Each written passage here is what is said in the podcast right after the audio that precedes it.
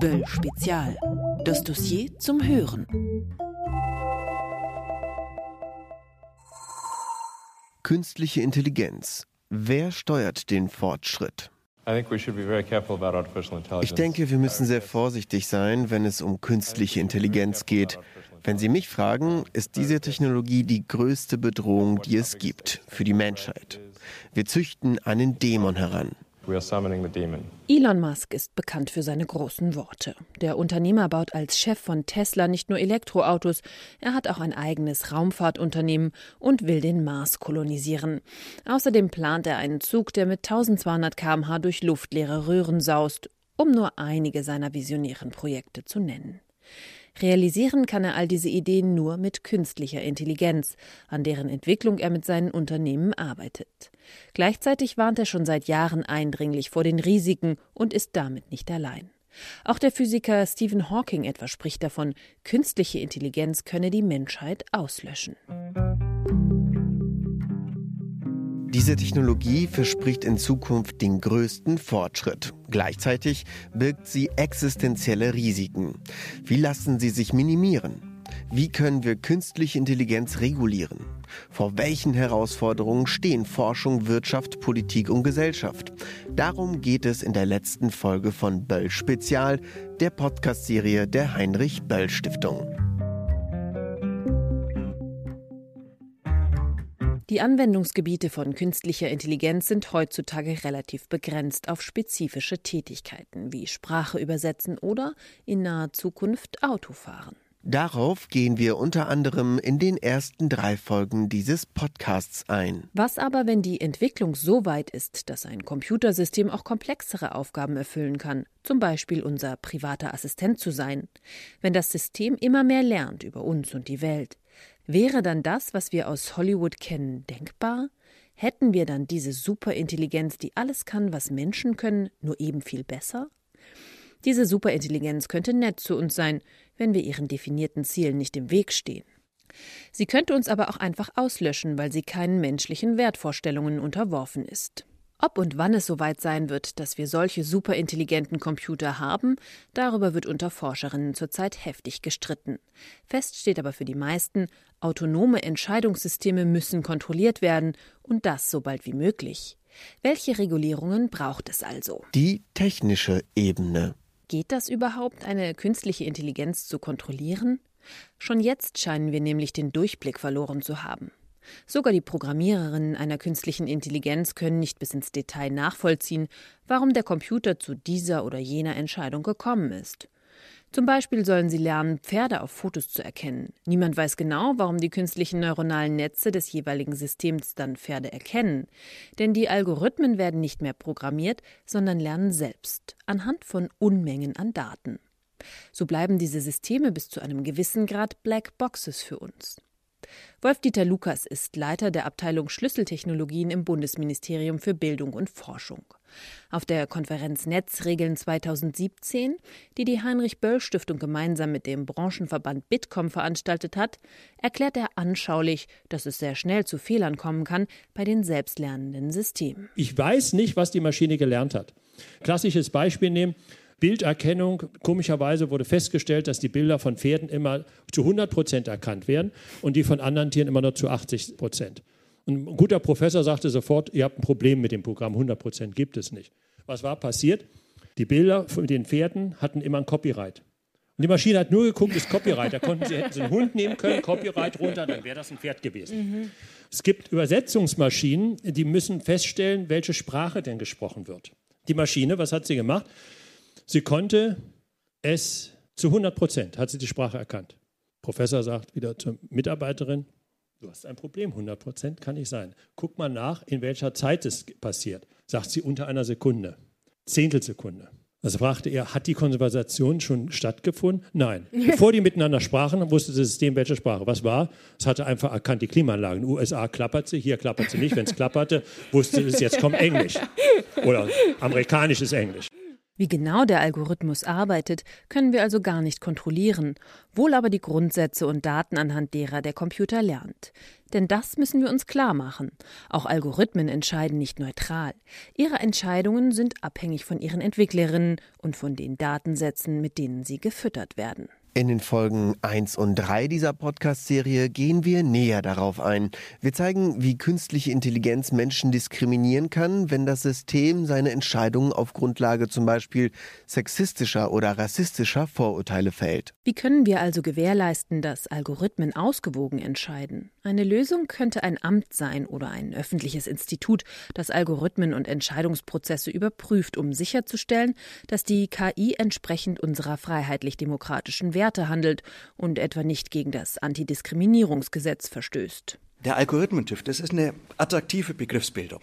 Die verspricht ja echt deutsche Sicherheit und Gründlichkeit und jeder denkt dann an die große und erfolgreiche deutsche Leitindustrie. Ich habe auch gar nichts gegen TÜV und übrigens auch DEKRA und ich freue mich, dass natürlich nicht nur jedes Auto, sondern auch jeder Aufzug regelmäßig geprüft wird. Aber was ist, um nochmal auf den Straßenverkehr zu kommen, wichtiger? der Führerschein für alle oder der TÜV? Ich glaube, dass der Führerschein wichtiger ist als der TÜV. Also ein Algorithmenführerschein. Ob Führerschein oder nicht, aber das alltägliche Lernen im Umgang mit künstlicher Intelligenz in unserem Alltag. Das gehört in der Tat dazu. Das ist einfach Alltagskompetenz, die wir mit der neuen Technik sozusagen antrainieren müssen.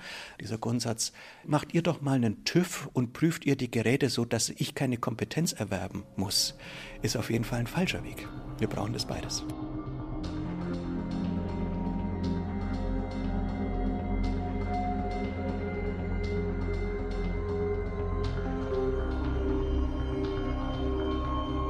Der Wirtschaftsethiker Joachim Fetzer betont, wie wichtig es ist, dass wir verstehen, wie künstliche Intelligenz über uns bestimmen kann.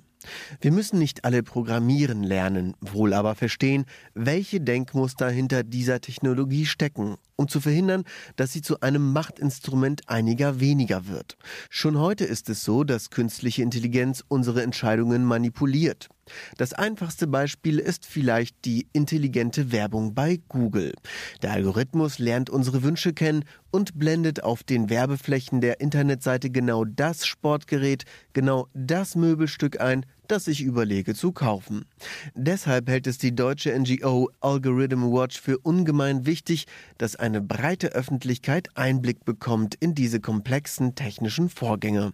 Sie schreiben in ihrem Manifest, Prozesse algorithmischer Entscheidungsfindung müssen nachvollziehbar sein, damit sie demokratischer Kontrolle unterworfen werden können. Demokratische Gesellschaften haben die Pflicht, diese Nachvollziehbarkeit herzustellen durch eine Kombination aus Technologien, Regulierung und geeigneten Aufsichtsinstitutionen. Das wird vor allem dann wichtig, wenn künstliche Intelligenz die Entscheidungsmacht hat und richtet, zum Beispiel darüber, wer einreisen darf, zum Vorstellungsgespräch eingeladen wird oder wer einen Kredit bekommt. Oft wissen die Beteiligten noch nicht einmal, dass ein Computer ausgewählt hat. Die Entscheidungen, die ein Algorithmus trifft, müssen transparent sein. Sie müssen kontrolliert, in Frage gestellt und wenn nötig auch revidiert werden können. Janette Hoffmann von der FU Berlin. Was ich mindestens ebenso wichtig finde, ist, dass wenn Algorithmen oder überhaupt wenn Maschinen Entscheidungen treffen, die für das Leben von Menschen von unmittelbarer Relevanz sind, dass es dann Einspruchsverfahren geben muss und dass auch jemand außerhalb dieses Algorithmus erklären muss, wie diese Entscheidung zustande gekommen ist. Das heißt, es reicht nicht, dass wir sowas automatisieren, sondern es ist wesentlich, dass ein Mensch erklärt, was da entschieden worden ist und warum, also auf welcher Grundlage.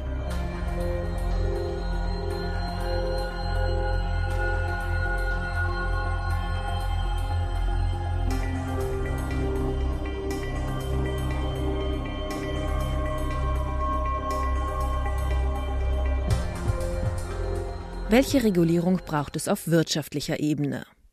The Big Five, die großen fünf, bestimmen zurzeit den Markt. Alphabet, die Mutterfirma von Google, Apple, Amazon, Facebook und Microsoft. Hinzu kommt vielleicht noch der chinesische Internetkonzern Alibaba. Sie treiben die Entwicklung voran, setzen eigene Standards, bevor Gesetzgeber die Probleme überhaupt erkannt haben. Sie haben das Know-how und sie haben unsere Daten. Große Datensätze sind eine wichtige Voraussetzung, um eine effektive künstliche Intelligenz zu bauen. Je größer der Datensatz, desto besser wird das System lernen. Je häufiger Google einen Suchauftrag von mir erhalten hat, desto besser weiß das System, nach was ich suchen werde. Es ist tatsächlich so, dass die Generierung und Analyse von Daten in der Hand von sehr wenigen Organisationen liegt. Nicht nur im privatwirtschaftlichen Bereich, sondern auch ähm, Geheimdienste sammeln sehr viele Daten über uns. Und natürlich ist es auch so, dass je mehr Daten man hat, desto bessere Algorithmen kann man auch bauen.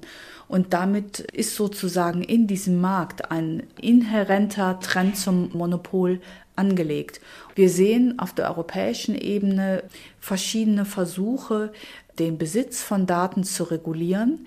Das finde ich langfristig auch sinnvoll, auch wenn meine Empfehlungen sicher in eine andere Richtung gehen als die von der Europäischen Kommission. Ich würde mir wünschen, dass man Daten eher breiter zugänglich macht, um auf diese Weise auch sowas wie Marktwirtschaft zu erhalten in dem Bereich. Also Open Data statt Regulierung? Die Europäische Union hat sich anders entschieden. Ab Mai 2018 gilt die neue Datenschutzgrundverordnung. Sie verpflichtet Unternehmen zu mehr Transparenz und zu einem besseren Schutz der Daten ihrer Kunden. Die Firmen müssen besser und in verständlichen Worten ihre Kunden darüber informieren, was sie mit ihren Daten vorhaben, wie lange und wo sie gespeichert werden. Zudem müssen sie die Kundendaten besser vor Cyberattacken schützen. Die strengere Verordnung wird nicht nur für EU-Firmen gelten, sondern für alle Unternehmen, die Kunden in der EU erreichen, also auch für Facebook und Co. Kontrolle ist gut, aber die EU sollte endlich auch die Initiative ergreifen und europäische Firmen und Unternehmen, die KI-Produkte entwickeln, stärker unterstützen. Das findet der Wirtschaftsethiker Joachim Fetzer. Wenn man etwas kontrollieren will, wäre es schön, wenn man es im eigenen Verfügungsbereich hat. Ähm, ich halte es für relativ unwahrscheinlich, ähm, dass wir das Silicon Valley oder China, um die beiden großen Orte äh, der künstlichen Intelligenzentwicklung zu nennen, dass wir die der Europäischen Union angliedern.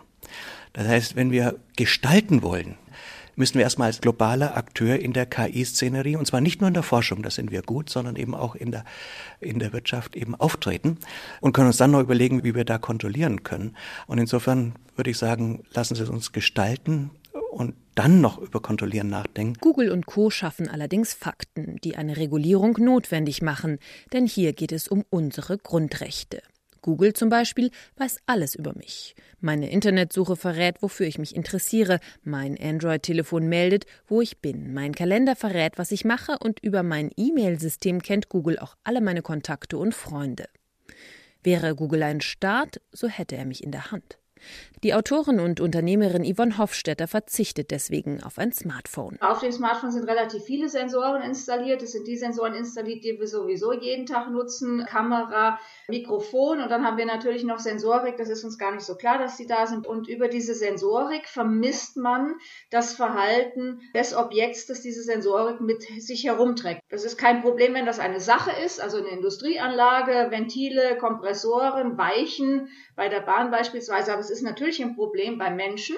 Denn beim Menschen haben sie dann natürlich einen ziemlich guten Überblick, wie sich so ein Mensch verhält, wie der tickt welche Knöpfe sie an dem drehen können, um den zu einer bestimmten Art und Weise, um ein bestimmtes Verhalten dort auszulösen. Und das tritt in Konflikt mit den Grundrechten, die uns, sind alles Freiheitsrechte, die uns garantiert sind. Das Neue hieran ist, dass eben die Hersteller und Betreiber, wenn sie so wollen, diese Smartphones nicht der Staat sind, sondern Privatunternehmen sind und aber eben über diese Technologie in die Lage versetzt werden, in unsere Grundrechte einzugreifen. Etwas, das der Gesetzgeber gar nicht vorgesehen hat im letzten Jahrhundert.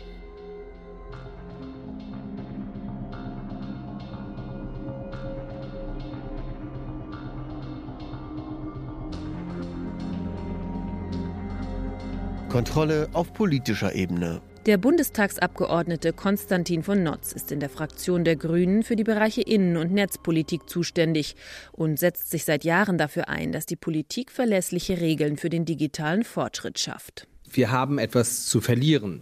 Und das darf nicht dazu führen, dass man retro-verklärende Diskussionen führt oder dass man den Status quo halten will. Aber das hat viel damit zu tun, dass man einen Anspruch formuliert, gerade auch politisch, gerade auch demokratisch, dass man eben was zu verteidigen hat und äh, dass es nicht Gott gegeben ist, dass durch eine solche Umbruchsphase, wie wir sie die nächsten Jahre und Jahrzehnte durchleben werden, eben dieses Maß an Freiheit automatisch bleibt. Wir müssen was dafür tun. Welche Gesetze könnten das sein? Besonders wichtig ist sicherlich der Datenschutz. Es ist auch in diesem Bereich nicht einfach, einen gesetzlichen Rahmen zu schaffen, der beides ermöglicht. Eine ausreichende Freiheit für den Fortschritt und einen ausreichenden Schutz für uns Verbraucher und Verbraucherinnen. Ich glaube, dass unsere Datenschutzverordnung nicht lange halten wird. Das hat auch ein bisschen mit Big Data zu tun, aber auch im Bereich von IoT, also Internet of Things. Da wird ja eine ganze neue Generation von Datentypen generiert und die sind für den Datenschutz, ja für die Privatsphäre der Menschen sind die unmittelbar relevant, weil mehr und mehr Daten produziert werden, die zwar nicht für sich genommen Aufschluss auf individuelle Personen geben, aber zusammengenommen tun sie das. Und wenn wir in einem solchen Umfang eine Verdatung unseres öffentlichen Lebens und auch unseres privaten Lebens erzeugen, dann müssen wir sicherstellen, dass die Privatsphäre der Menschen gewahrt bleibt und dass man vor allen Dingen selber weiß, was mit den eigenen Daten passiert. Doch was nützt es, strenge Datenschutzregeln gesetzlich zu verankern, wenn viele Menschen ihre Daten freiwillig Google, Facebook und Co zur Verfügung stellen und deren künstlichen Intelligenzen immer mächtiger machen? Ich glaube, man kann die Leute vor krasser Selbstschädigung nicht bewahren, aber auch in dem Bereich gilt, ich glaube, wir werden schon darüber reden müssen, eben Transparenz herzustellen, worauf die Leute sich einlassen.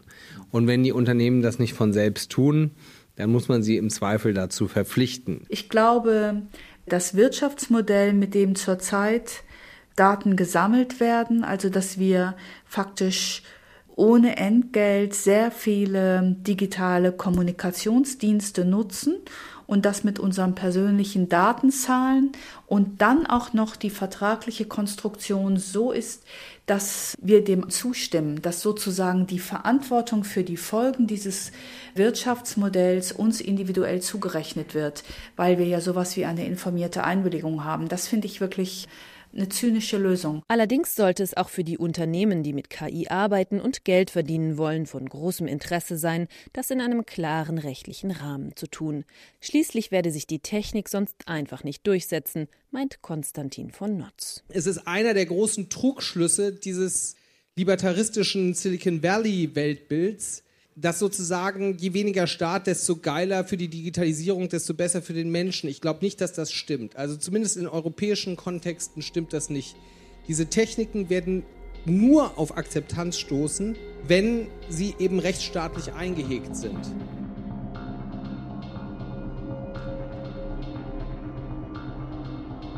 Wie sollen wir künstliche Intelligenz kontrollieren?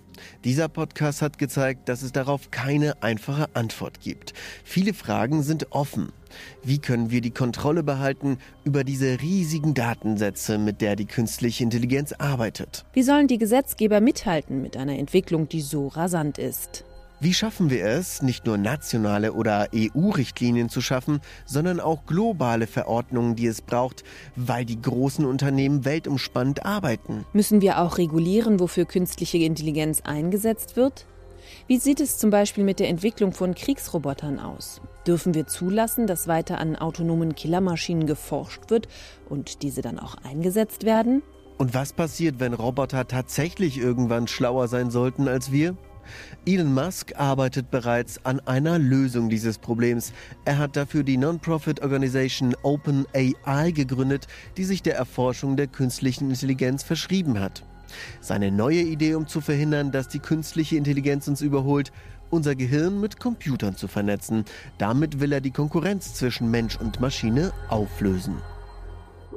Joachim Fetzer vom Deutschen Netzwerk Wirtschaftsethik lassen wir uns nichts einreden von der neuen Technik, sondern bleiben selber erwachsen und nutzen die Technik als Maschine. Mehr ist sie nicht. Um unsere Souveränität zu behalten, dürfen wir nicht abwarten, was da auf uns zukommt. Der Auftrag an uns als Gesellschaft lautet also, künstliche Intelligenz zu verstehen, sich mit ihr auseinanderzusetzen, der Technologie mündig gegenüberzustehen, sich die Freiheit zu erarbeiten, entscheiden zu können und die Wegbereitung nicht allein großen Konzernen zu überlassen, sondern sich individuell, gesellschaftlich und politisch dafür zu engagieren, dass wir eine Wahl haben.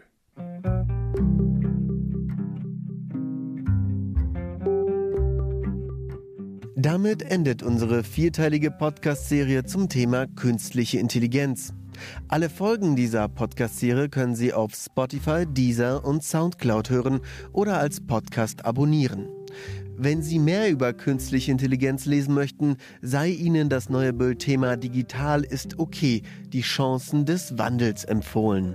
Böll-Thema ist das Magazin der Heinrich-Böll-Stiftung. Sie können es auf der Internetseite www.böll.de gratis bestellen. Dieser Podcast ist eine Produktion des Audiokollektivs. Autoren und Autorinnen Anna Bilger, Vanessa Löwel, Łukasz Tomaszewski. Musik Frametracks. Gesprochen haben Łukasz Tomaszewski und Anna Bilger. Böll Spezial. Das Dossier zum Hören.